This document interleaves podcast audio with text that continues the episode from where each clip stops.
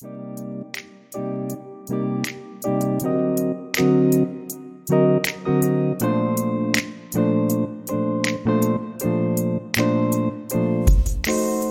大家好，欢迎来到我的播客节目《犬生活》，我是大胃翁。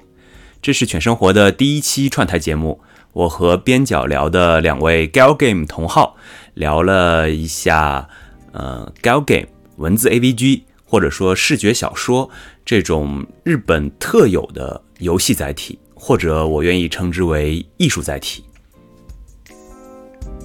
或许有些对这类游戏不太熟悉的朋友，听到这个名字会有，要么就完全陌生，要么就会皱起眉头，因为总会让人联想到一些成人像，或者是不良内容，或者是御宅族的这种感受。但其实，在我看来，文字 AVG 很多的精品，他们有庞大的世界观，非常精妙的设定。以及让人拍案叫绝的剧情。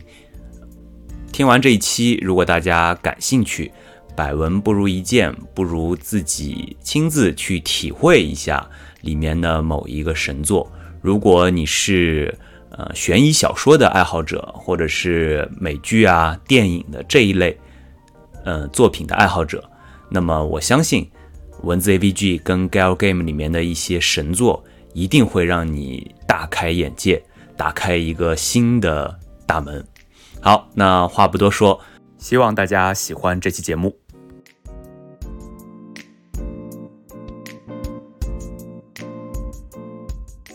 大家好，欢迎来到本周的边角聊。这一周啊，我们请到了一位。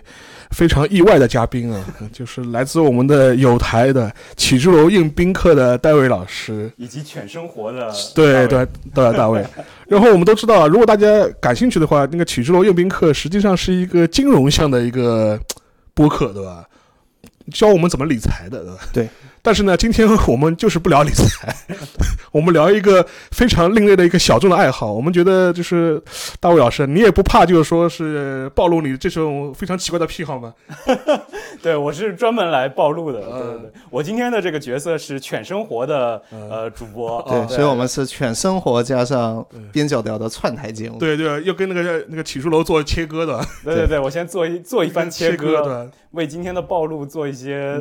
护甲。嗯。但实际上，你只有理财理得好，你才有时间去做这些奇怪的爱好呀。好吧，这么说也对，是的。但其实这期的这个起因还是我嘛，对吧？是。这个是我在好几个月前，呃，听了沙老师这个边角聊里边聊的这一期关于历史策略游戏，嗯，然后我听得热血沸腾，我就在极客上发了一条，我说有没有人能陪我聊一下 Gal Game？就我的这个话题实在是太想 聊一聊 Kid 社跟 Ever Seventeen 了，嗯，然后瞬间，嗯，这个 Tila 同学就跳出来说，边角聊的主播们对这个话题也非常感兴趣，我给你拉个群，对，然后我就瞬间被拉进了一个八个人的群，其中七个主。播加我一个人 是对，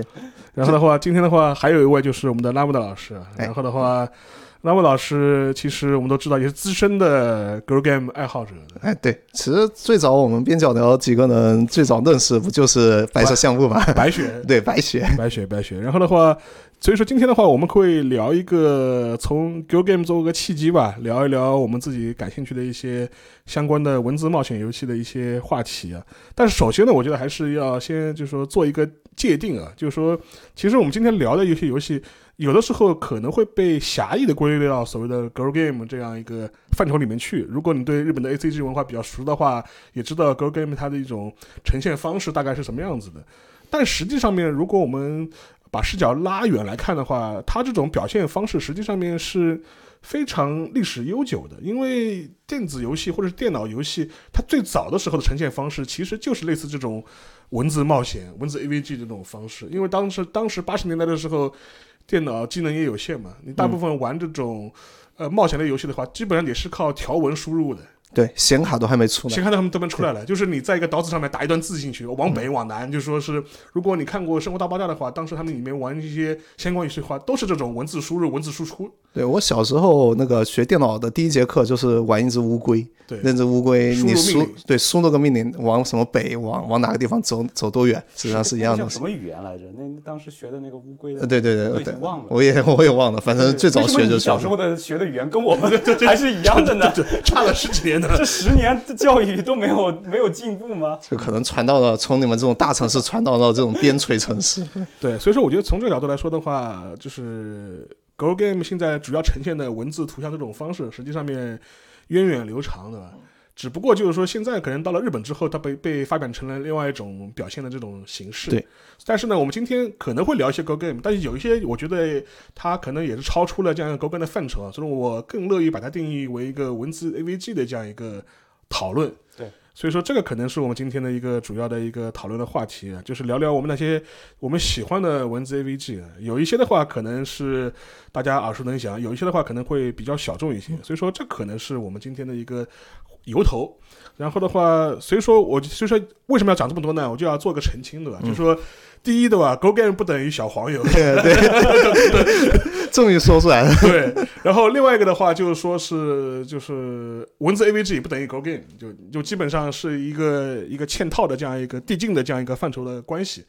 它呃，嵌套的关系应该是视觉小说是最最大的一个范畴，对。然后文字 AVG 是在这个其中的一个，对，然后 Gal Game 又是文字这 AVG 中的的一种。一个分支。然后在里面还有小黄油，对，然后因为我 我看就关于日本日本人啊，就是还有这种专门讲 Gal Game 文化的论文嘛，然后讲到日本人自己会把这种 Gal Game 再分成三类，或者说类似这样的视觉小说，里面没有真正没有性暗示的才叫 Gal Game。然后如果有剧情，也有一些这种内容的，嗯。叫做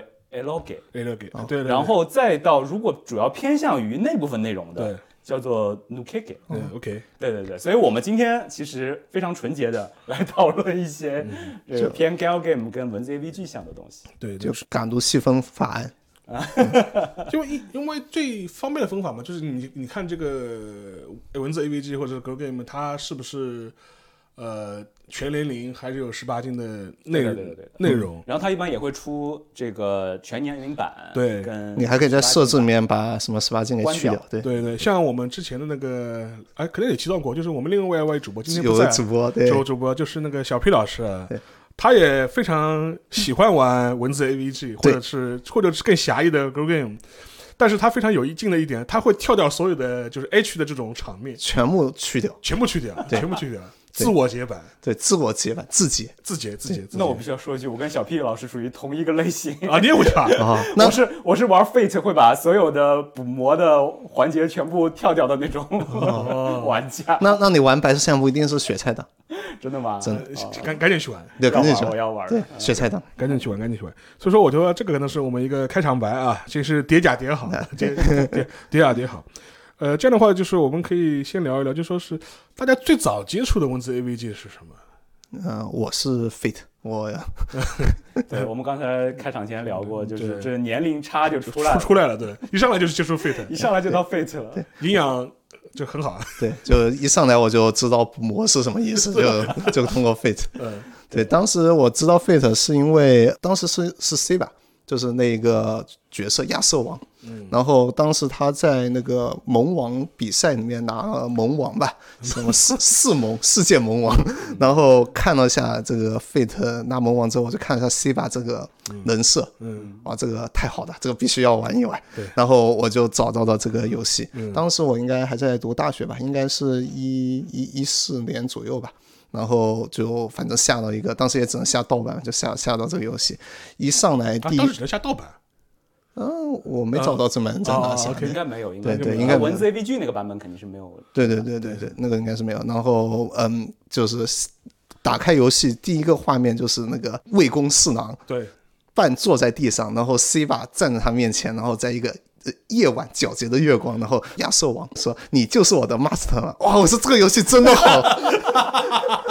就就必须要玩下去。然后后来我打的那个，嗯，打的也是 C 八线嘛，就是因为 Fate 这个也不算巨塔，就就反正有三个不同的结局。对这个反正呃一一般所有这种游戏都是有多结局的。是对，然后我就直接奔着 C 八线有有有一，个真结局，哎，有个真结局，对对对，然后我就有真结局的都是好游戏。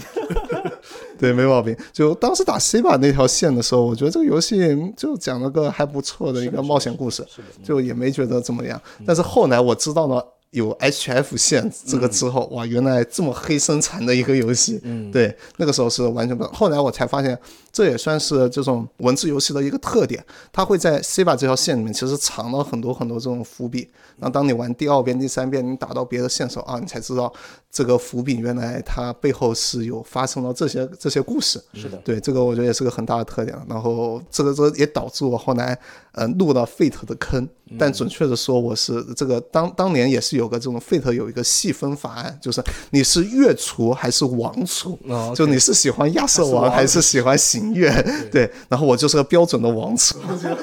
哎，就你正道的。你是不是去是还还还跑到英国去抽卡？啊，对啊，我当时跑去英国，就是去爱丁堡，知道那有个亚瑟王座，传是传说中的。传说中这个亚瑟王在那里发现了亚瑟王的东西，对，我就当时是冬天，冒着大风对爬上了，就那个风巨大，然后爬上了王座，然后爬上了 王座，可还自行己在王座抽卡，在王座上拿出手机，打开 FGO，充充值信仰，充值信仰，直接充了一千块钱进去，然后充，这就叫仪式感。对，然后没有，就就真的很失望。亚瑟王没有保佑。对，亚瑟王后后来我把 Fate 这个就是 F T O 这个游，戏就不是那个那个那个文字游戏啊，是是手游手游。版删掉，就是因为真的好气，就是我特别的飞，就是对永远抽不出好的东西来，就永没有脱亚入欧过我这个呢，然后后来就就删了。但是 Fate 因为那个游戏，后来我把什么动画呀，就包括周边的动画，包括都补了一遍行月那些东西，可能大多都接触过，这个就我。就后来因为接触很多行月的，就慢慢入坑了。我觉得 Fate 的动画还是挺聪明的，它其实先去先去讲了那个上一个时代的故事嘛，对吧？对，FZ，然后再去有一些剧场版去把各个线一个一个展开，然后这我们后面可能再再聊聊。对对对我觉得 Fate 整个世界观包括整个体系建立的还是过于庞杂。对，大 IP 运作，嗯对，然后我我我然后我先说吧，然后后面的大卫老师说，我最早的话应该是，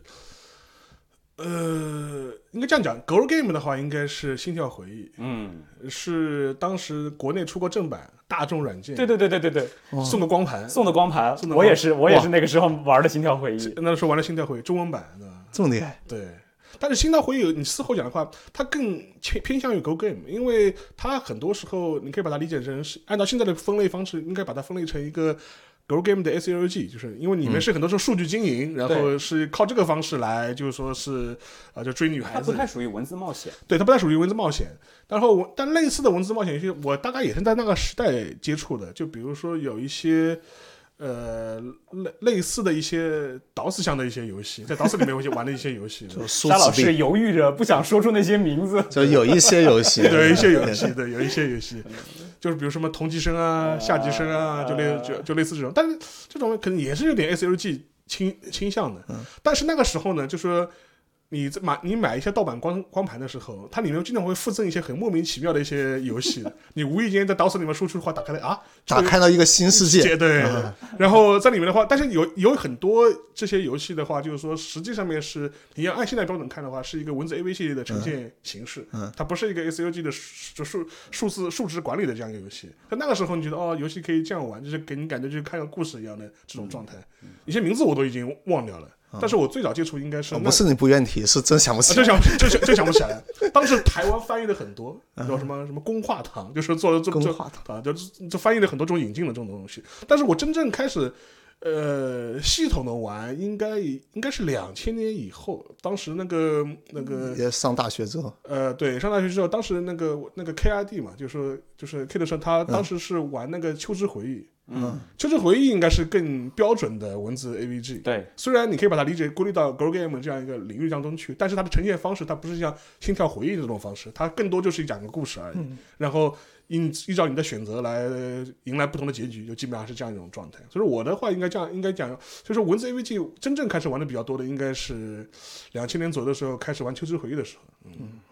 那我比沙老师还要再晚一点，虽然心跳回忆也是最早的这个记忆了，我到现在还记得大众软件对，那个光盘的封面，封面就是藤崎诗织藤崎诗织在樱花下的一个样子，哎呀，这个多少中国少男在那个年代的 但是说，但但插一句啊，就是但我当时玩的时候，我不是很喜欢藤崎诗织啊，真的吗？我不是很喜欢你你你你的那个是谁？你的推是谁？当中有一个非常神秘的小姑娘叫管林剑琴，啊。就是一个无尾熊发型的，对对对对对她是个隐藏，那个很难，她非常难她是个她是略她是个隐藏角色，这是一个，还有一个是那个短头发的一个，就是一个运动部的，哦呃，我知道我知道，我知道。呃这名字一下忘了。然后呃呃稍稍微说一句，然后呃岛哥哥就小岛秀夫，嗯。当年还在这个那个 K 社的时候做过一版的文字 AVG 版的《心跳回忆》。啊是吗？叫叫夏日夏夏日之诗还是什么？就是就是以那个运动系的那个运动部的那个 manager 的这个这哦个、这个这个故事，这女生的故事为那个讲了一个更加完整的故事不。讲过那个故事，就是比如说那个片，我一当时是在 PS 上出的，当时是，呃，大概的一个背景就是说，这个男生就是有点类似于这男生要去参加一个什么呃跑长跑的一个比赛，然后女生怎么样默默的支持你去完成完完赛的这样一个过程。嗯，反正当时也拍的蛮也也是蛮有钱，但是搞岛哥哥，所以说岛哥哥也是一个自身资深肥仔，资深肥宅，对吧？所以他现在的很多举动你是可以找到源源头的。对心跳回忆，我记得当年应该出了很多周边对对对衍生的这种游戏也好，各种 各种还。拍过真人版，啊对拍过真人版，三期贤能演的吗？不是不是，大手还没有，对，就就最好不要去看。最最好不要去看，最好不要去看。但是我真正的入坑应该是 F Seventeen，就是我啊，在对对，机壳机壳上说我特别特别想聊的，也是 K 社的也是 K 社的。然后我觉得 KID 社，不是 K 不是 Konami。对，不是 Konami 的社，Key 的社，然后是真正改变我三观。就是原来游戏可以是这样子的，然后原来玩完几条线，玩出真结局之后，就我到现在想到它的结局，依然是全身起鸡皮疙瘩。对，就只要想到结局，就会全身鸡皮疙瘩。是，但是我非常纠结的一点就是，今天虽然一方面特别想跟比较聊的各位去安利一些游戏，对。但另外一个是我喜欢的这类 gal game 呢，特别不能剧透，剧透，对，就你一剧透就完蛋了，对对这事儿就就就没法没法聊下去。但是你不剧透，怎么能又把它的魅力能够讲出来？我觉得今天靠沙老师跟马农老师提携，看看怎么能把这个事儿说清楚。但是确实，Evan Seventeen 那个时候的那个背景是我当时玩魔兽世界，嗯。嗯，玩的特，当时刚工作两年嘛，大概零五零六年的时候，特别累，就是魔兽世界每天都在那个开开黑 就社工会，然后工会要报道，哇，真的是白天上完班，晚晚上再还要上班。我还是个工会长，对你就可以想象那个压力，周末还得在上班，对，特别累。就就打电话，哎，对，怎么还不上线？就是怎么上去对，然后是个奶妈，然后就特别干活了起来，然后就突然有一天，我觉得我到底在干什么？就是虽然我特别喜欢魔兽世界，但是我得退出。然后呢，又有点空虚，觉得我得玩点什么来补充。然后说，哎，这种游戏反正也我想玩多久玩多久，想停就停，对，想停就停。我以为想停就停，对吧？结果玩了一两条线之后就停不下来了。就是就是这种游戏会让你停不下来。对，但是它的就是其实可以追溯到我很小的时候就特别喜欢看。我不知道两位有没有看过那种小说，就是。他他呃，我印象中好像是那种科幻小说，我在图书馆借过。我知道你翻到某一页然后呢，底下会会说如果你选择什么，你就跳到哪一页。是的，对对对，这种小说我当年在中学的时候就很很喜欢看。是然后好像卫斯理还是谁出过类似这样的小说，然后我当时就在想，游戏啊也可以用这种方式，然后通过不同的选择之，就我觉得关于 gal game 或者文字 AV 剧很重要的一个点就在于这个选择之这个事情，是，然后最最后达到一个结局。当然，Evan Seventeen 又往前走了一步，就是他他所谓的神作点在于他把整个游戏机制更利利用了起来。然后，呃，你不光是一个选择的问题，而且用了很多续轨。当然，现在我们会续轨对，用现在的剧本杀或者是小说的方式就续轨嘛，对，把它整个融合到游戏机制里面，最终在最后给你来了一个超级大反转之后，让你就是震撼教育，震撼教育，这属于一种震撼教育。马诺老师等一下可能会说一种创伤教育。对，所以 Evan Seventeen 以及后面就是一系列的它的这个 Infinity 系列的这个游戏，算是我的 Ever Seventeen 国内是出过正版？的，啊，出过正版。国内是出过正版，因为那个那个时候我记我记得我甚至我记得我买过光盘的，就正版的光盘，嗯，就个大一个大盒子，是吧？对对。那可能是后面他是不是把它系系列什么的一起出了，还是怎么？呃，应该这样讲，就是呃，两千年初有过一段时间，国内黄金岁月对有出，就是出过一些正版的一些游戏呃，你这么说，我想起来，其实它后面一期后面一集我肯定是出过正版，因为我也买过光盘。Remember Eleven。对 Remember Eleven 我买过，但 Evan Seventeen 当年应该还是玩的台湾那个版本。对，然后的话，因为当时那个当时玩的时候，我是觉得它那个设定就比较有劲玩，然后它是一个一个近未来的一个软科幻的这样一个背景，就软科幻这样一个背景。那么当时回来的回头来看的话，你就会觉得。呃，它的整个一个故事的嵌套关系啊，就是说呈现方式啊，就说是第一个的话，我觉得其实也不也不容否认，就说吸引我们一开始玩下去的肯定是它立会比较好，对吧？人设比较好，就和我看到 C 把决定玩 Fate 一个道理的？对，但是玩到后面的话，你就会有一种就是说进入心流的状态，然后你会被他故事所牵引的走。对，然后这个可能是一个比较有意思的一点，因为呃，我还是回到前面那个讲《秋之回忆》的时候，那 KID 社的话，它虽然是讲个恋爱故事，但是 KID 社当时觉得，哎，讲故事还是有两把刷子的，因为。呃，一开，比如我举一开始，比如说《秋之回忆一》的时候，当时他一个设定版本就非常非常有劲。他一就是它第一代的故事，就是说你一上来，他的那个呃，我们称之为真女主的那个角色，她是已经死了，等于是她是你的一个青梅竹马，或者你把她认为你的前女友。然后，但是这个这个女生的阴影就会一直笼罩在就是整个故事里面。你在跟其他的女生接触的时候，想是不会发展出一段恋情的时候，但是这个原来已经因意外去世的这个女生的这样一个形象，会一直笼罩在你的身上身上面，就成为一个故事的一个很重要的一个基调。所以叫回忆。所以叫秋之回忆。所以说你反过来看的话，这个如果原来传统的这种 girl game 向的这种文字 AVG 的话，你很少会就做这种设定的，一般只是让你呃，就是攻略不同的女生，女生发展不同的恋情，无非是无非是这种区别而已。然后这是这是这是第一点，第二点的话，这是这是第一步。第二步的《秋之回忆二》的话更有劲，一上来的话你是有女朋友的，嗯，就是你是有一个女朋友的，也就是说这个女朋友也很好，然后跟你就说已经是关系都已经很稳定了，然后这个时候你又会有可能会呃遭遇别的女生，然后你要做选择，就是说是你是斩断要不要劈腿？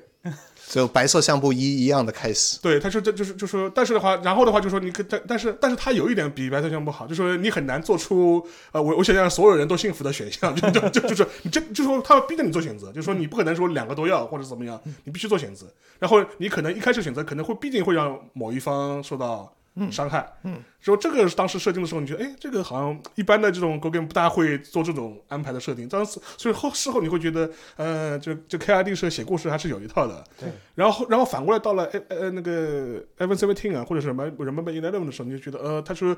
呃，除此之外，他还能够拓展出一些比较好的一些。叙述的一些方式啊，然后整个一个逻辑线啊，能够捋得比较清楚，然后最后线索也能做一个收束，对，然后世界观整个会比较嗯宏宏大宏大，对。嗯然后这个一点的话，我当时就觉得是不是也有可能跟日本相对来说，他们这一套呃类型文学的方式啊，传统基础比较好，以至于就说是在做游戏领域做创作的时候，以至于能够也能达到一个比较高的一个水准吧。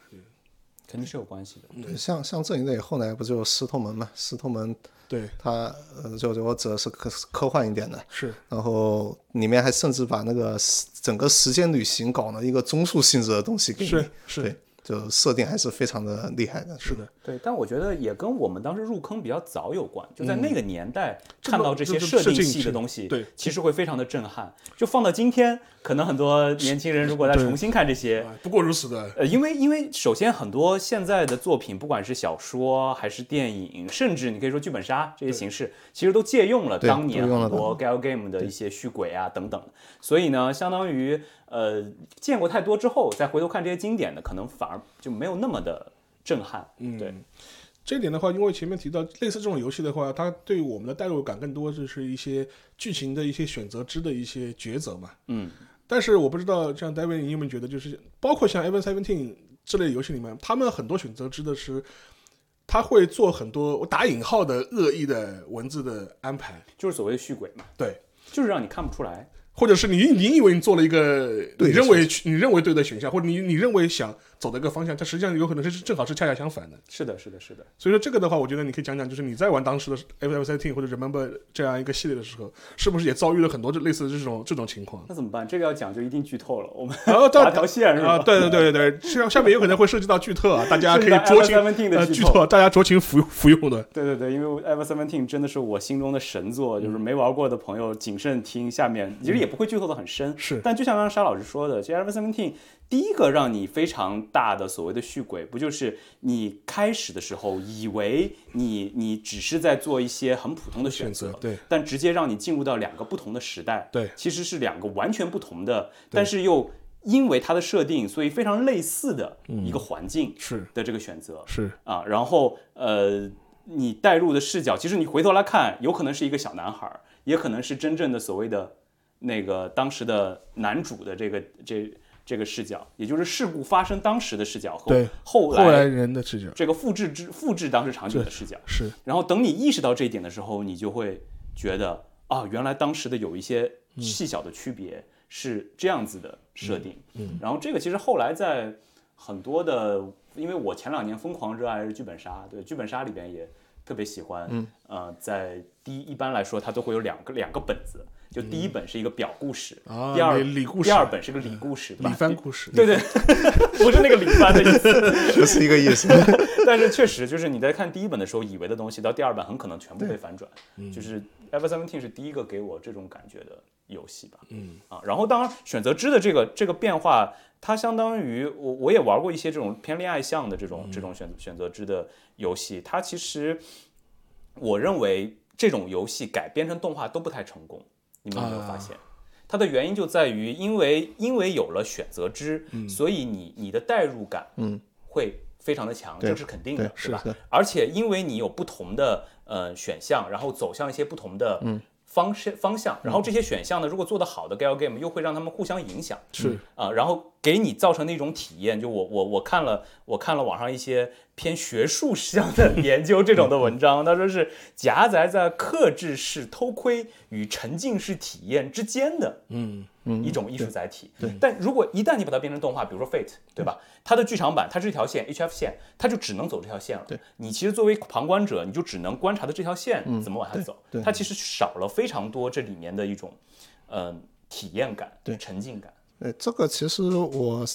今年那个年终盘点喷白色相簿的时候，我喷过这一个点，对，喷的一，当时我就专门讲了个点，其实跟你讲一样，但那个有有剪进去吗？我我有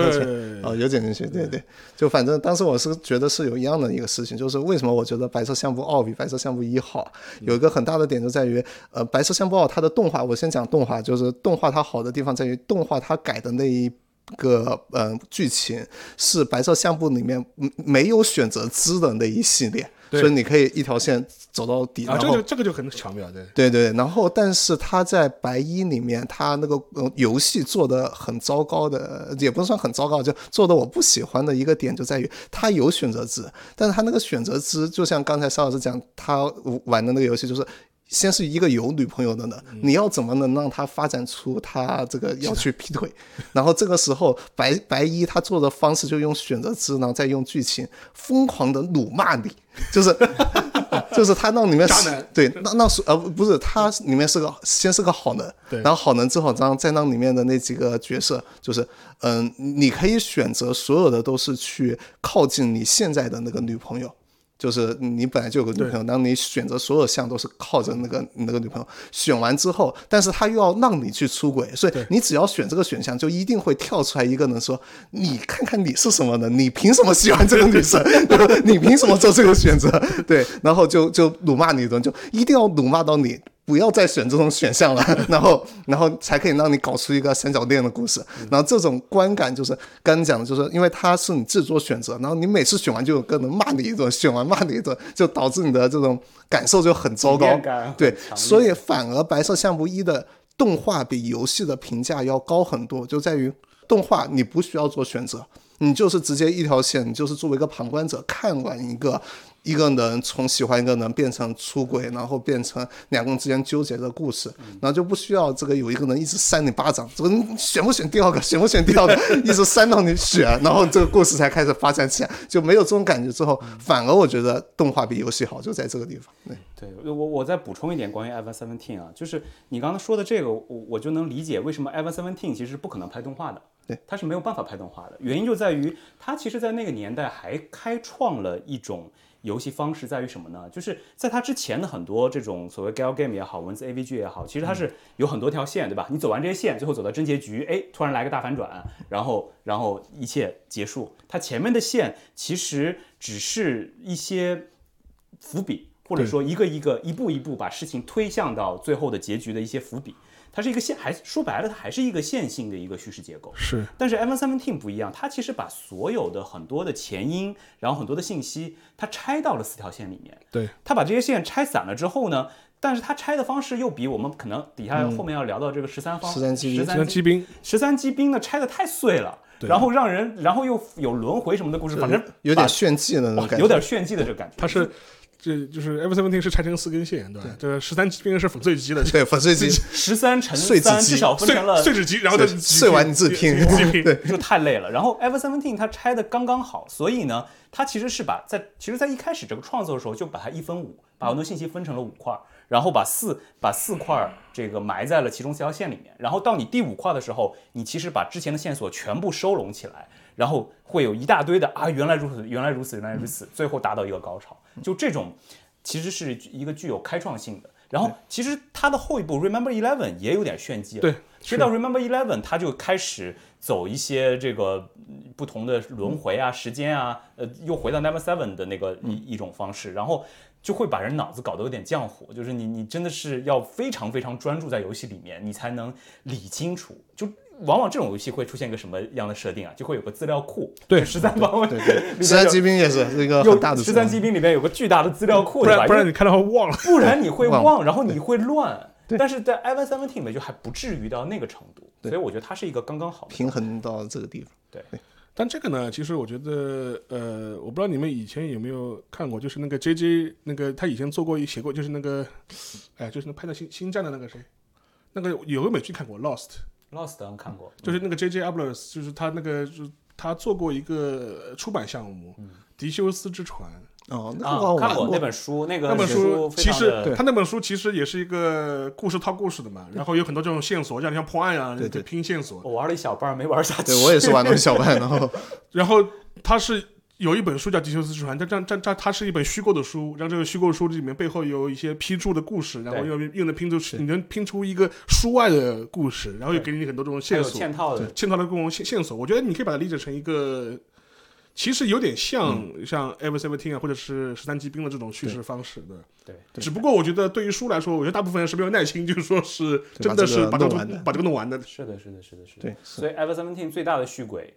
再次剧透警告，其实就到就是到最后，你发现那个第三只眼嘛，对，就是你发现你是你是才是游戏里的嗯人想要去对叫找的那个救世主。是就那个时候的哦，又起鸡皮疙瘩了。就那个时候的这种这种震撼感，真的是小日本太变态了。是，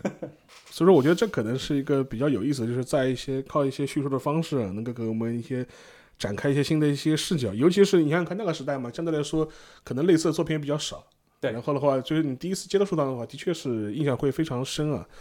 然后其后之后的 Remember Eleven 其实也是类似的方式，但是相对来说它的节奏可能比 Ever Seventeen 还要更快一点。是的，是的，而且它有点恐怖。啊，对说实，话，玩 Eleven Remember Remember Eleven 的时候，玩到中间好几度，就是我不敢在晚上玩，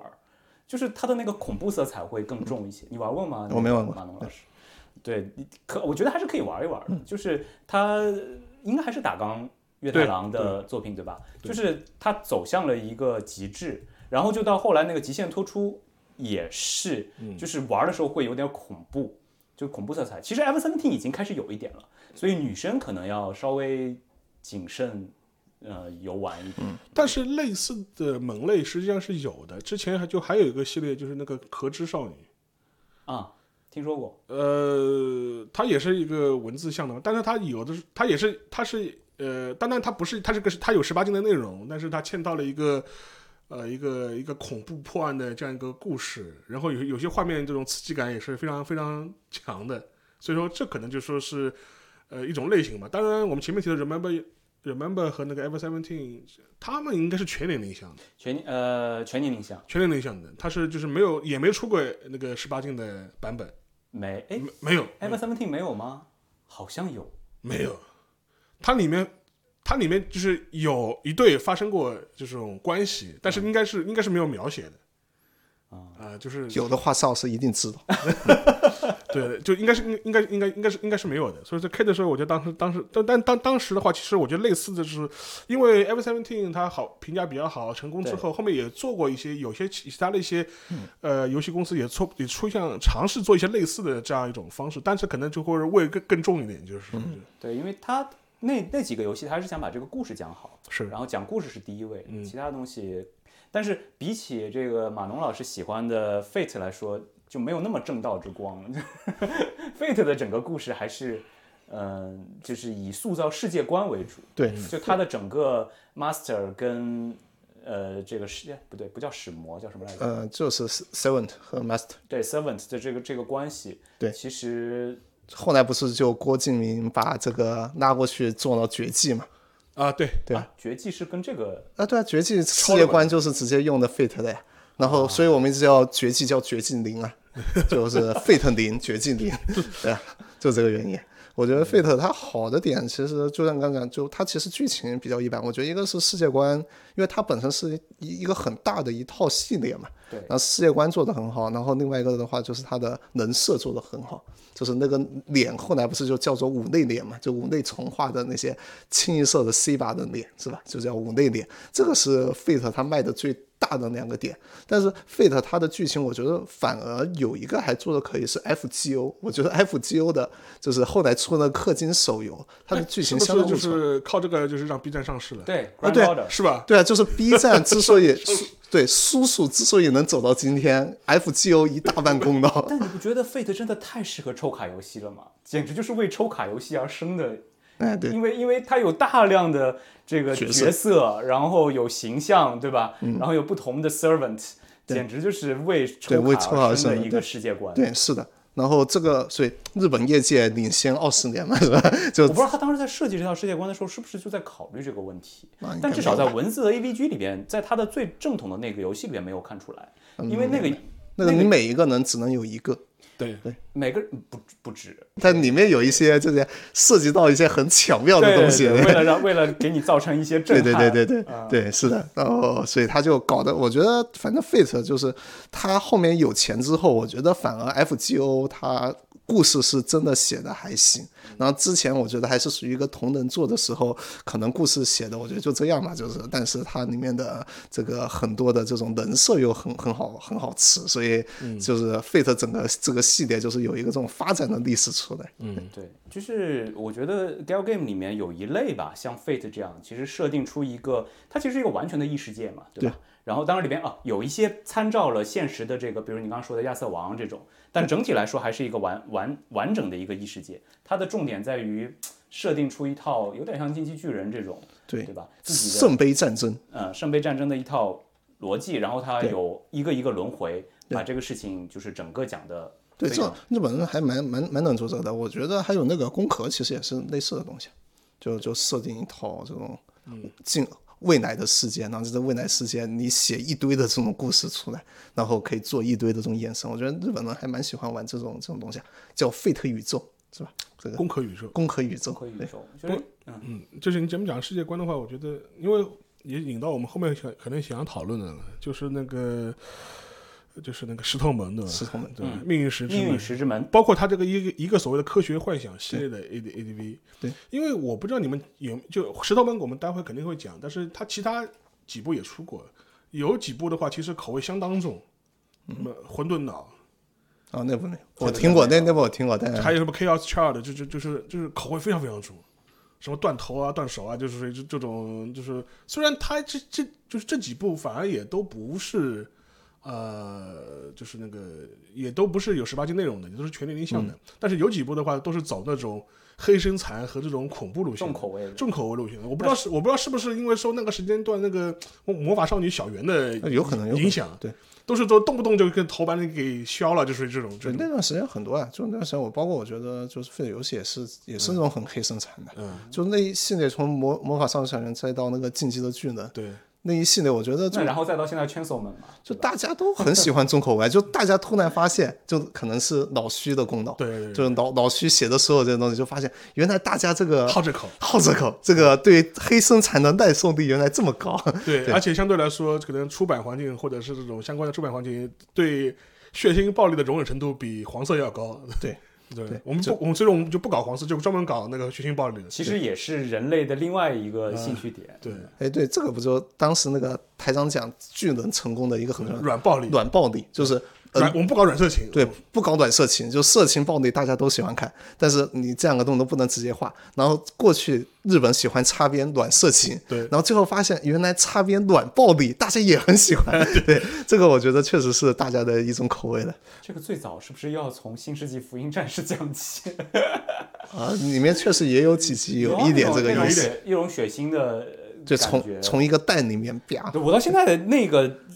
让我做了好几晚噩梦的，就是那个眼睛，就是哦，宁波就是利那个不不不是凌波丽的眼睛，就是 EVA EVA 初号机吧，还是哪哪一号机？就是明呃真真挚往旁边看，那个眼睛突然翻出来，嗯就是那那一幕给我留下的印象就就特别的深。哦，所以我觉得，那那么这么说出来，《石头门》其实它的证据是一个非常轻小说，其实非常正正石头门反倒是在科，就是他那个幻想 A D A D V 那个系列里面，反而是口味比较轻的。对，就很没有没有没有什么特别，就是说是，所有人都能接受，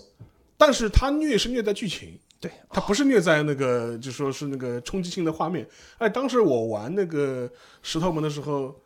呃，他第一个他的那个画风就非常奇怪，嗯，啊，对他那个画风带着一种是水彩油画的那种，对油画的那种画其实有一点像十三级兵，我觉得。像吗？呃，不像，不不像。像，水彩油画啊，没有没有，是我觉得石头门的那种是，你看，比如说看那个妹子的冷色，对。你是觉得很棒的，对。就是因为他那种油画的那种这种衣服的材质，对。对。但是十三级兵里面，我觉得所有人都有种快要往像素点那个方向 去去去奔奔走的那个。是它的整个风景，就是整个背景，对对，背景背景是那种对。十三机兵就我觉得这个可以对比，就是索尼索尼的油画风和任天堂的油画风，对 这个这个水彩油画风啊，就是索尼的这个水彩油画风，你就可以看到人物的每一个这种嗯。衣服的细节，然后。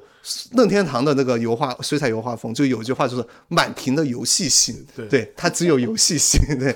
然后石头文当时玩的时候，呃，而且我还玩很早，我还不是在那个出动画之后玩的，之前吧，我应该也是动画前玩。你，也之前是，而哦当时而且而且当时玩的时候，我不是在那个，它最早是出在那个 PS 上面，还是出出在 PC 上面的，忘了。呃，最早应该是 PS，就是我不知道 PS 是啥玩的，我玩的我玩的是那个手机端版，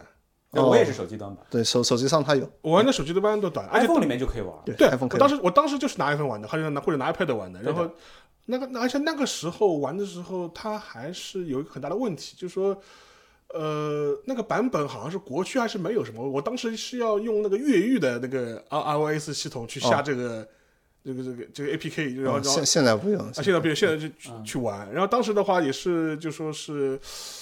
呃，玩了一半，然后我下的那个那个就是那个 ROM 可能是有问题，玩了一半就就卡住了，知道吧？就听起来像是我们二三十年前玩游戏会遇到的问题。就后来我一怒之下，就是买了一张 PS 三的盘 OK 然后再从再再再接着往下玩，就基本上是这样一种状状态，啊，就就不能玩一半啊不能玩一半故事看到一半，正起劲了 正起劲了。而且我觉得相对来说，它的一个一些科幻的设定啊，还是比较有意思的。啊，对，而且它其实《石之门》你不玩到后半段，如果只是前半段，很缓慢的。就前很前前前前前面你会觉得是他是不，它真正开始进入节奏的时候，也下面剧透警告啊，这么一开始剧透警告，就是开始发现就是说是那个香蕉变成了很色情的样子的时候，变成色情香胶胶的色色情香香蕉的时候，这个时候就是他节奏突然一下就变就加快了，就像之前的话你就感觉啊，就是你到底就是个肥宅肥宅，一个肥肥宅，宅你到底在讲什么？历你。就是个肥宅。你哎，怎么今天去女仆咖啡厅了？哎，哎你明天又在搞什么中奥的东西啊？但 其实日本很多 girl game 都有这个这样类似的前面非常慢非常慢，然后突然到一个地方加速，对。所以这个我觉得某我当时那个任务卡就卡在那个变成色情香蕉的时候，人家怎么怎么这个香蕉到底是什么？感觉就是那个动画的话，就是第一季结束对吧？然后要进入到快节奏第二季的时候，对哎，确实是这样。所以当时，所以当时的话，呃，而且我现在还记得，就是，呃，PS 版就说是买来之后通关，就其实也不是通关，就是只不过你第一遍打完之后，然后开始导导播的时候，嗯，那么这时候你觉得，哎，这个故事很有劲，就是整个一个进入了，它反而进入了第真正的高潮开始。嗯，对我我到现在还记得石头门，我记得一个细节就是一遍一遍被被杀死了，对，因为你跳不出来嘛。对就跳不出来。世界线穿不出去。然后它有一点就是跟游戏本身的机制融合起来之后，会让玩游戏的人就是感觉非常的焦躁，就是你被陷入了这个游戏里面。对而且它里面还会有一些比较有意思的一些对这个人的心态的一些描述，就比如说他重复了若干次之后，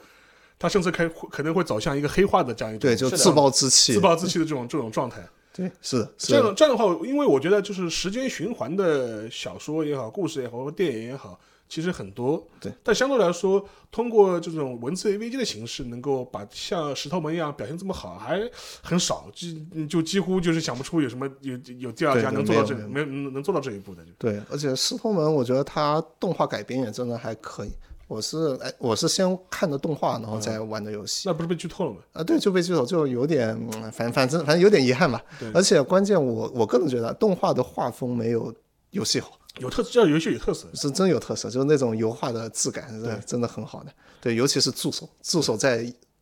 游戏里面比动画里面好好太多了。对对，而且一开始的时候，我觉得当时助手印象印象非常深，就是呃，他第一次登场的时候，他助手做讲座。就是批批批判时空穿越的这种各种理论，对，批判理论给你搞一遍综述。述，就给你给你搞遍综述。我当时觉得，哎，这个设定非常好玩。然后，呃，它里面还隐藏了一些就是在流行文化中实际存在过的一些梗，比如说那个时空穿越者啊，对对江 Titor 啊，这我还去搜了搜，wiki 了一下，哎我 我也去搜了我也搜了一下，就，当时到到底是怎么回事的？对，工工壳不是也捏他过一个这种，这也叫装装什么的？对对对对。对，都都都好喜欢搞这种，我觉得他们。所以说，我觉得这这这个这个游戏本身的话，我觉得从它剧本的完成度，然后从它的这样一种氛围的设定，然后叙述的方式，我觉得确实是一个一个我甚至可以就是这十几年来一个最高峰吧。我觉得后面这个对对对就是嗯至少如果是走故事叙述向的这种文字 AVG 或者 Go Game 的话，我觉得对就看完。看不到有什么可以出出其右的人。对他开创了一个系列，我们叫妄想科学系列，对就是这种感觉。然后之后的话，就是 Five PP 就是感觉就是找不到一个能够能够接的了。对，接接不住。在此之后，因为石头门也出过很多的这种衍生版本嘛，对。但是有些衍生版本，你感觉就是纯的，只是一种骗那个粉丝像粉丝骗粉丝这个拿点钱给我拿们。点拿点钱给我们的这种感觉了。对，是的，是的。然后的话，石头门，当然大家如果感兴趣的话，是可以找来玩一玩的。我觉得还是会有，如果你没有玩过的话，那你非常好，就是你有了一个非常好的一个对可以体验的这样一段经历的，我觉得非常非常推荐。而且能让你现在对很多，特别是如果你涉及到二次元的这种梗，你就终能 get 到这什么世界线啊，经常会 在某一个不知道什么地方的评论区看到世界线动了，然后对对对对对对。如果你没有玩过石之门，你可能都不知道他在说什么。然后你可以去买个电子管的一个钟，对，买个辉光管。对，然后而且石石头门我觉得有有点蛮好的，就是真的科普了宅文化。就是在他之前，我觉得大多数人可能都不知道里布咖啡厅对着一个东西念一堆奇奇怪怪咒咒语语到底是在干什么。那你看完这个之后，知道这个就是我们阿宅的一个行为，对吧？这个实际上前面那大段的那种宅文化的描写，我觉得相当不错的。另外，我觉得就是你你也要说，就是呃，石头门本质上面它也是一个比较严肃的科幻作品，对对，是一个非常严肃的科幻作品。它我觉得讲的蛮圆的，就整个故事对就 bug 很少，而且特别涉及到它这种，我觉得都有点偏那种平有点平行宇宙那种感觉的那种东西。对对对对，对，但它整个线，我觉得都甚至可以讨论，就很多平行宇宙的东西，大家一看就知道，它绝对就是好几个宇宙。是然后，但石头门，我觉得甚至你可以把它当成是个单宇宙，就是往前、往后、往前、往后，他始终在在在在一个宇宙里面，这个这个你也是讲得通这件事情的。这个很厉害。是的。所以说，我觉得这是呃一个我们都比较认可的这样一个文字 AVG 的一个高峰的级的一样作品啊。它其实真的是包装成一个废宅废宅呃像的一个具有非常严谨世界观的科幻科科幻，科幻小说。然后它又是以一种文字 AVG 的形形式呈现出来。对，是的，这个所以说这个体验还是非常美妙的，大家还是不容错过啊。对对。然后这个的话，我觉得，因为前面也提到了嘛，就与之相对的话，就说在此之后，我玩玩我玩到过，也给我一个比较好体验的，就是我们前面也提到过的，就是十三机13兵，骑兵骑兵，十三机兵防卫圈对听说也是边角聊主播们一致认可的一款游戏。是我这个游戏当时博乔想想想想玩，我都好像我劝死送不是我送了一个啊，给他，そうそう对对对。 这为什么要劝辞？我先卖我先低价卖给了他台 PS 四，对，就是原来送盘，但是卖卖机子，对这个这个销售商业一下头脑可以对对。让他去玩。我觉得这个真的十三机兵算是一个石头门之后的一个嗯、又一个巅峰一样的那种感觉的作品出来了，对。然后呃，我十三机兵我就可以大概说一下，就它跟石头门有点像，对。就是尤其在你前期玩的时候，就是就是你感觉你你到底要跟我讲个什么事情？对你到底碎片化，就完完全不知道你在跟我讲什么。对 要不是有大量的人说它好，真的是感觉支持不下去，你知道吗？但或但是我觉得它有一它它里面有一些这种肥宅的元素，也能支持我们玩下去的。啊啊，对对对对对。它 其实融合，就融合梗也是融合了是无数的它其实科幻梗、肥宅梗简直就是大杂烩。就你你要想，它这个故事的最基础的设定是什么？是高中生开萝卜，高中生开机器我刚。想说剧透警告，然后发现你说出来的这个话不需要。哎，这个不需要这个这个应该知道，这个游戏封面就是游戏封面就是后背后萝卜，前面高中生，这个是个杰克开萝卜？对杰克开萝卜，这个这个一看就知道，这个绝对是个老二次元的。对，对，然后，然然后，而且它里面其实际上它因为不像石头门那种，就是呃，但这里可能有点剧透，就不像石头门这种穿越题材，就玩到最后你会发现，不，应该是你以为是个传对说，对你以为你先先被鬼畜，先被骗到的。对对对，然后被骗到了之后，你最后玩到最后发现，哦，原来原来是平行原来世界。对，原来如此，甚至都不是平行世界，对对对不是，对对就哦，原来如此，原来不是平行世界。他就相当于是尝试，就是他先告诉你，先抛一个软科幻的东西给你，对告诉你是个软科幻，对然后最后他结局是告诉你，哎，我是个硬科幻，对，然后用这个方式去震撼一波你，我觉得这个很有意思。而且当当时的一个叙述方式本身的话，我觉得，因为我看过一些幕后谈，或者是很多人讲当时一个创作经历的时候，因为你想想看，十三级兵其实他的叙事方式就就变成了他有十三个角色，对，而且这十三个角色之间的关系是互相穿插和互相影响的，对。然后这样的话，你你就可以想想，它整个故事线和这个线索的铺陈，就是变成了一个几何型的这样一种对，指数级增长，指数级增长的这样一种状态。复杂度，这种复杂度的话，就说是你对你编剧本身的考验会非常的严酷。就是你一旦有一旦在某一条线索或者某一根线上面出了一个小的 bug，对。就你有可能影响到你整传导效应。会传导效应，你整个结局都会整个结构都会产产生这种颠覆性的这种影响。对的。就我之前看的，就是说做十三骑兵的香草社嘛，嗯，而且那个人是个全能的，当社长当做美术，就是整个那个刚刚你讲那个美术很好的，就都他搞的，然后剧本也是他写的，对。然后他说他写疯剧本，狂脱发，对，疯狂脱发也叫神谷，对然后脱发脱发，脱成光头，然后 然后他说写到最后就是很痛苦，就是怕出错，就是直接这个晚上压力太大，抱着枕头哭，然后 然后最后两年就是发发钱一直在找 bug，就是看这个整个剧情上面剧情上面有没有什么问题？对对对，然后其实很难的这个东西我。觉得我真的可以想象他当时那个状态，因为玩这个游戏的时候，我也想抱着枕头哭。就我觉得他相对于我之前玩 Ivan Seventeen 的一个十三骑兵，给我最大的一个感觉在于，很多时候我知道了那个答案，对但我不知道那个问题是什么。就是你告诉我这个信息到底有什么用呢？这个信息在什么地方会有用呢？他有的时候你会反过来，他是他是先告诉你答案，然后之后先告诉答案之后再告诉你问题是什么。哇，这个真的好难受，就是他，因为他打破了人接受信息的一种传统的模式，是。所以他把那个东西推到了一个极致之后，然后又加上刚才沙老师说的十三条线，十三条线你可以灵活的选择，你这个时候要开始哪条线，对。吧？他虽然设了一些对对呃门槛的要求，但大部分时候你可以选在中间选择。来。回跳，当然了，我也看到对他的一些鸡蛋里挑石头的说法，就是说你这种选择的呃前后，包括你玩那个它的战斗模式，嗯并没有对你的结局产生影响。是就你如果再高级一点对，，最后是个线性的，它最后还其实还是个是个线性是个线性它其实还是有一个故事锁把你锁住的。嗯，对，只不过在中间好像给了你无数的灵活度，对让你在十三个里边随意选一个线继续推下去。但是你要要想，他已他线索已经变变成十十十三条了，再给你来一如果个再来一个多多多多结局，那疯他疯掉了，就是对，这个已经没法写了，我觉得这个就不是脱发的问题了。对不是是头发的问题啊，这个没法写。对，但他整个他就给我感觉就是撒了一把拼图在外面。但是你大家可以，我们可以这样想，就是还是讲聊回我们今天讲的那个文字 AVG 这样一种游戏形式，嗯，它同样这样的故事，如果你不以文字 AVG 的形式来呈现没，办法做。怎么拍？有有别的载体能够呈现吗？我觉得很我我很难想象出来。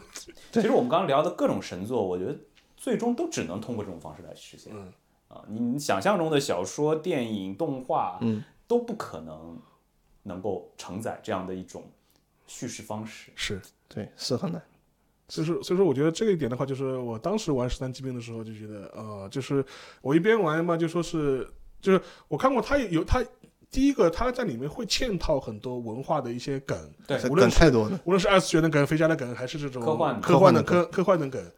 我觉得这种好处是就是能够让就是受众能够比较快速的知道你到底要传递的一个对意思是什么。对另外一个就是能够吸引不同类型的人玩下去，是因为里面你看到一个梗，哎，这个梗我知道，就让我在这种他们说玩十三机兵有点反心流，你知道吗？就是你进入不到心流状态的，因为它不断的在用碎片化的东西在冲击你，嗯但是因为它有融，它它在里面融了各种梗，所以呢你能玩得下去，因为你不断的能发现一些新的让你感兴趣的点。啊，对，对，它里面呃就里面有个角色，我觉得有特别有这种这种感觉马马红烧酒吗，啊，不是马猴烧酒，是那个昭和男儿。昭和，男儿被掰弯了，对，一一个被被掰被喜欢那个炒面面包，我就是玩了这个游戏，专门去吃了一很好次炒面面面包。碳水炸弹。对，到底有多好对，吃？到底有多好吃？我真的去买了一个炒面面包。对，对对，那个昭和男儿就很妙，一个很阳刚的昭和男儿，当年为什么日本玉碎，对，然后最后哎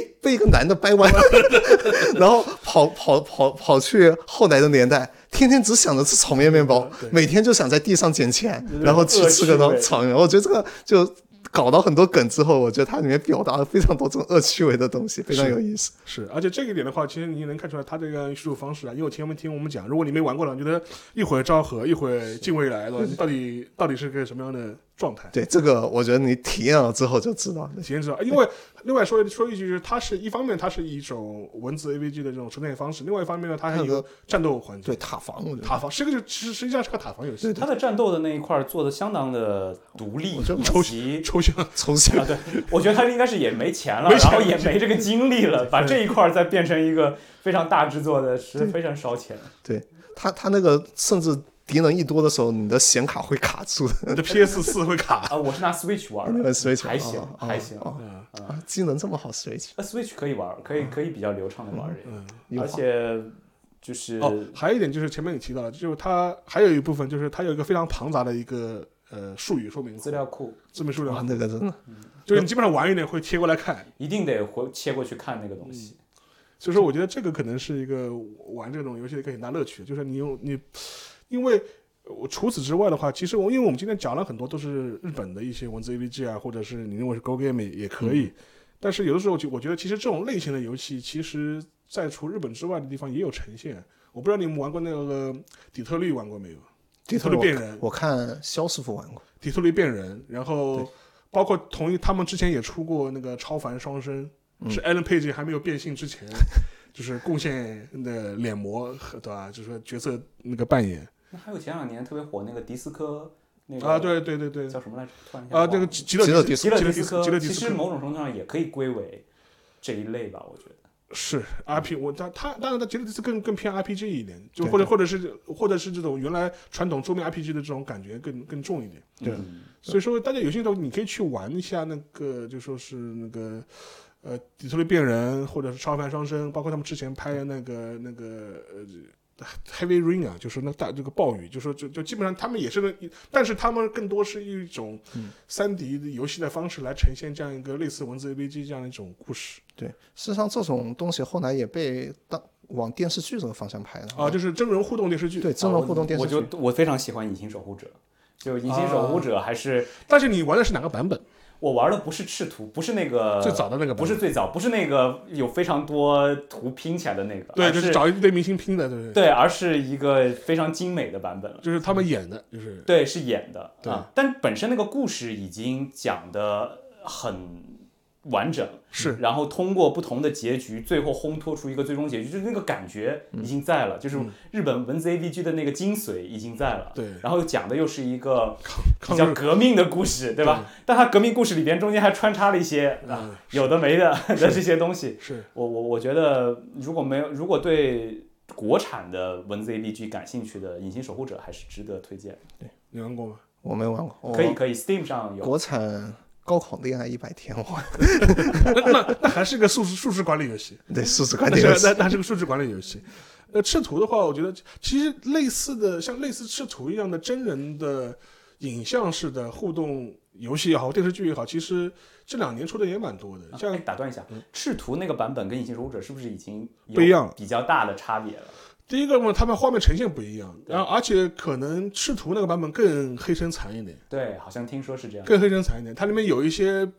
呃选择或者有一些结局，真的就是也不太正确。呃，你可以你可以认为按照我按照我国的标准，可能觉得不政治不是很正确，对对对对对很正甚至挺黑的，就是这种。其实我觉得《隐形守护者》已经有一些状态已经挺黑的了。对啊，是啊，是啊，是啊，是啊，是啊，嗯是，OK，啊。因为最近这两年，就是说有一个英国威尔士互动，它出了一一系列的一些所谓的真人出演的影像，嗯，呃，互动的 AVG 游戏，然后它也是基于真人表演、基于影像采集，然后你可以把它，你甚至可以把它理解成一个互动的一个电视剧。哎，我记得 Netflix 是不是也出过一个？前两年我我还特别火，我还专门拿来看过，就是一个你可以做选项，然后它这个其实是个电电视剧。对是个电视剧，奈奈飞，我不太记得，就好像突然忘了，当时火了一段时间。查了，我我我放在 show notes 里面啊，那个还也还不错。是是是，这一套东西呢，其实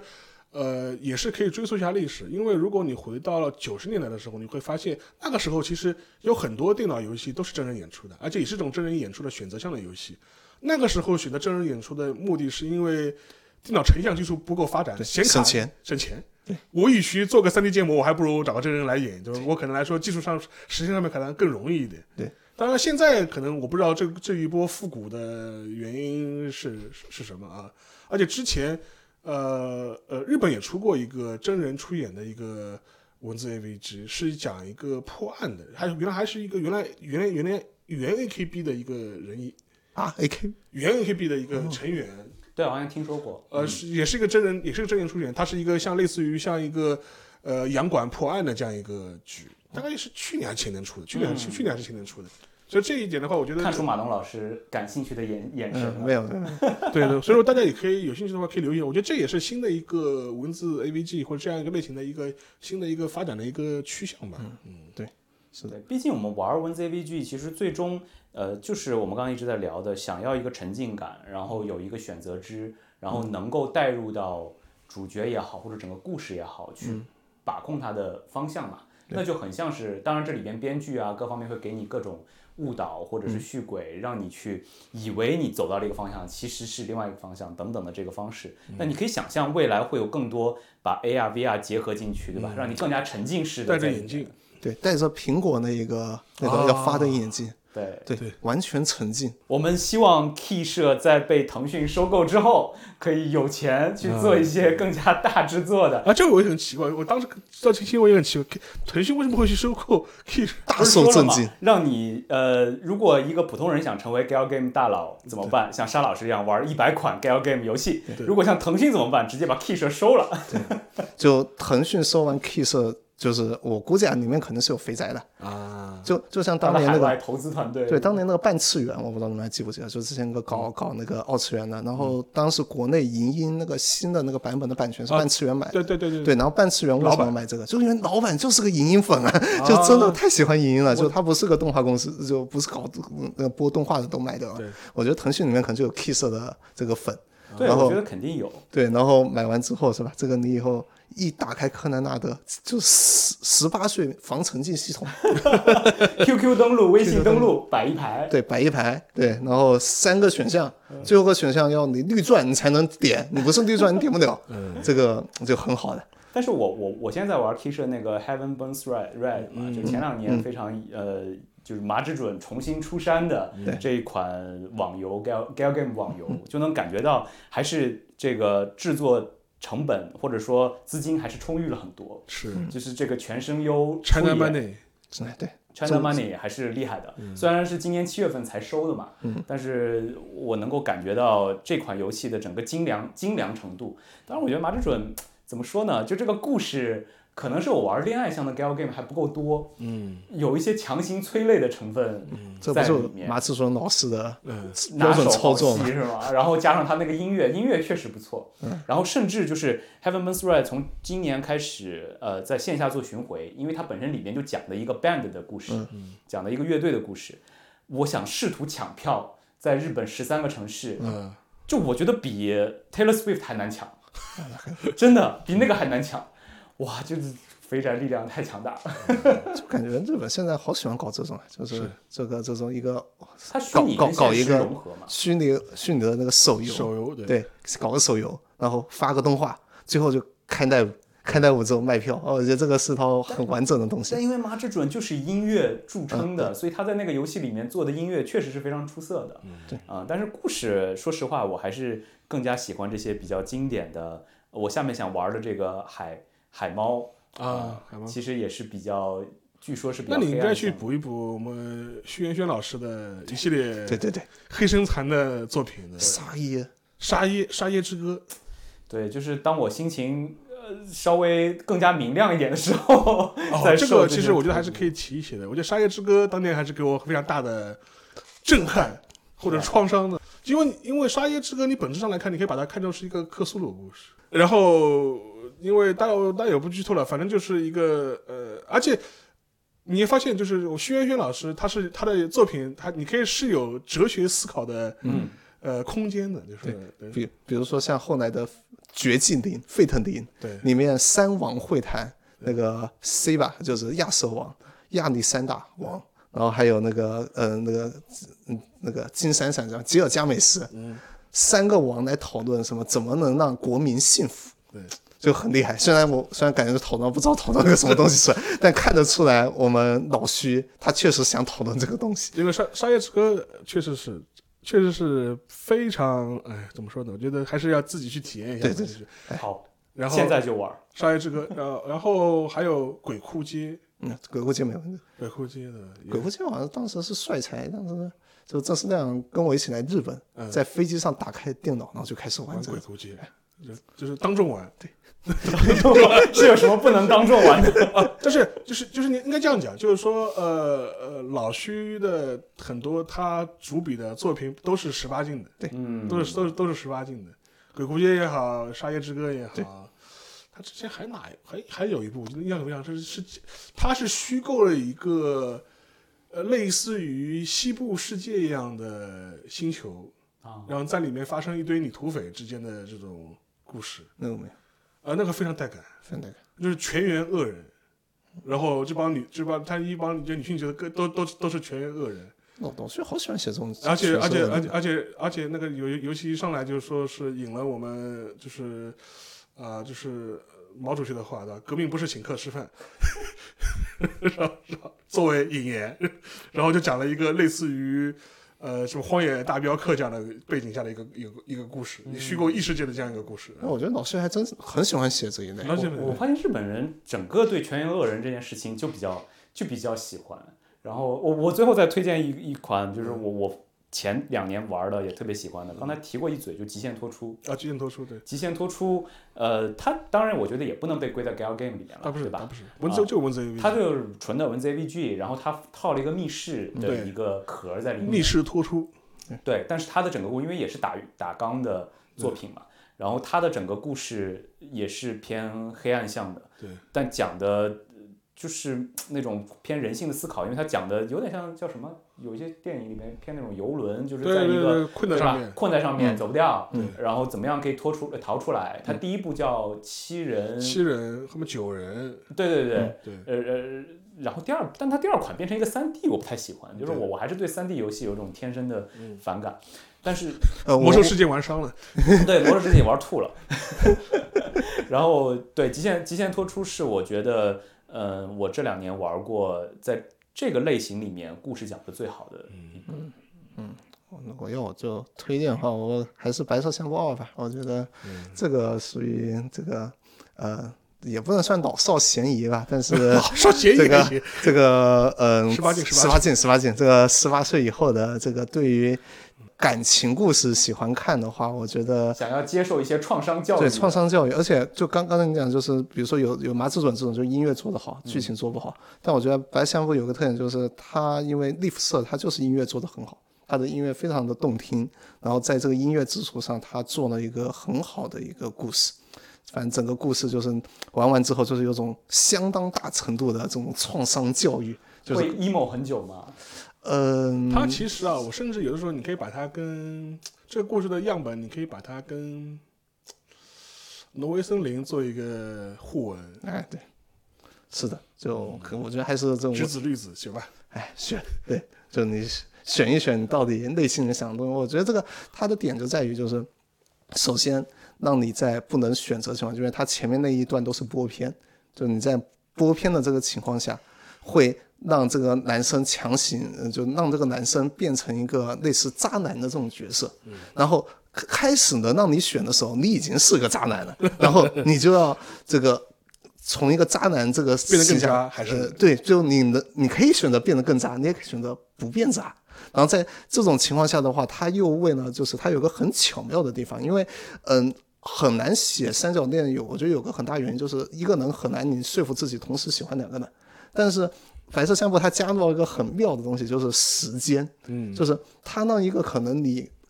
对你来讲可能当时不是那么喜欢的人，但是过了陪伴了很久很久。对陪伴了好几年，对，陪伴了好几年，然后一个你喜很喜欢的人，但是他消失了好几年，对消失了好几年，然后等这个你很喜欢的人突然杀到你面前，然后这个时候你这种纠结的感觉就对，就你你就会你必须要做出选择，对，就你要其中做出选择，像这个时候就是一种很强烈的这种震撼教育啊，是对。所以我觉得这个可以找来，还是可以体体验一下的。因为最后我还是要稍微提一句，就是说，虽然我们今天聊了很多这种文字 AVG 也好，或者 Go Game 像的东西也好，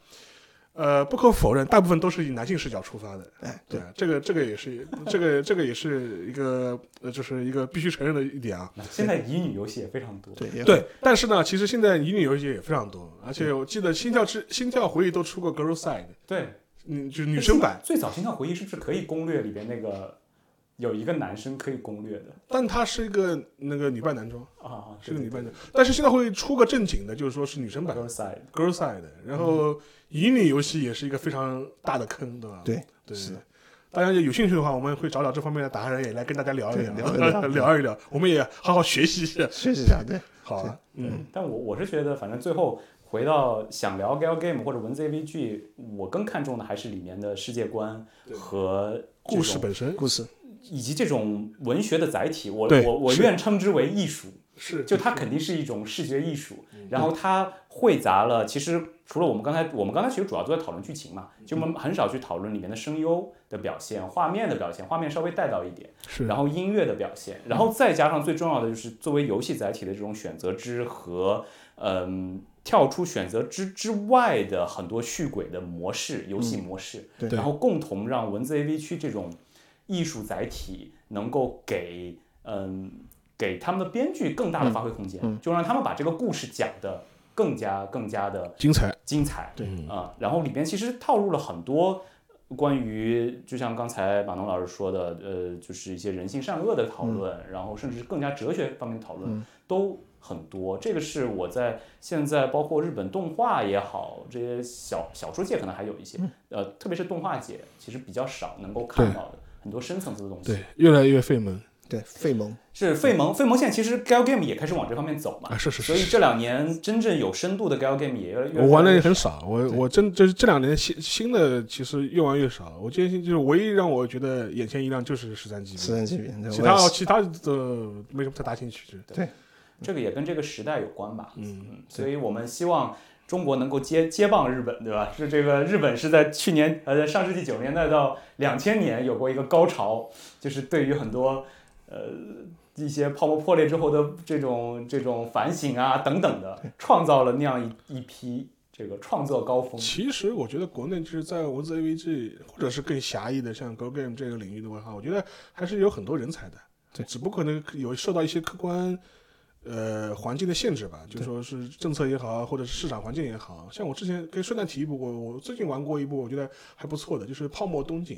嗯，大家可以去搜一搜，而且当当然，它这个有些很多制作方也是有日方也参与的蛮多的。嗯，他也是讲了一个八十年代的故事，我觉得也也挺有意思的。我觉得，但是也能看出来，就是说这个相关的制作人啊，也是花了自己很多的心思在里面，而且也是一个玩了很多这种 Go Game，然后就是在里面融会贯通了。所以说，我觉得大家有兴趣的话，也是可以关注一下。就跟前面 David 讲到的，我觉得就看后面说我们国内啊，能不能就是也能做出一点比较有意思的这种作品嘛。无论是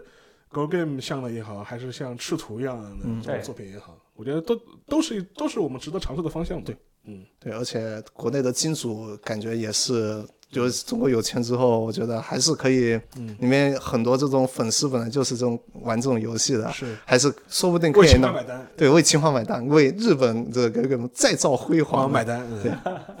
好嘞，那今天的话，我们就先拉拉杂杂聊这么多吧。然后之后的话，可能也会多请大卫老师。你还有什么这种打引号见不得见不得见不得人的爱好？对见不得光的爱好，都来边角聊，对透一透，都都都都亮一亮，对吧？亮一亮，亮一亮，可以，可以，可以。好的，好，行，那谢谢边角聊两位主播的邀请，然嗯后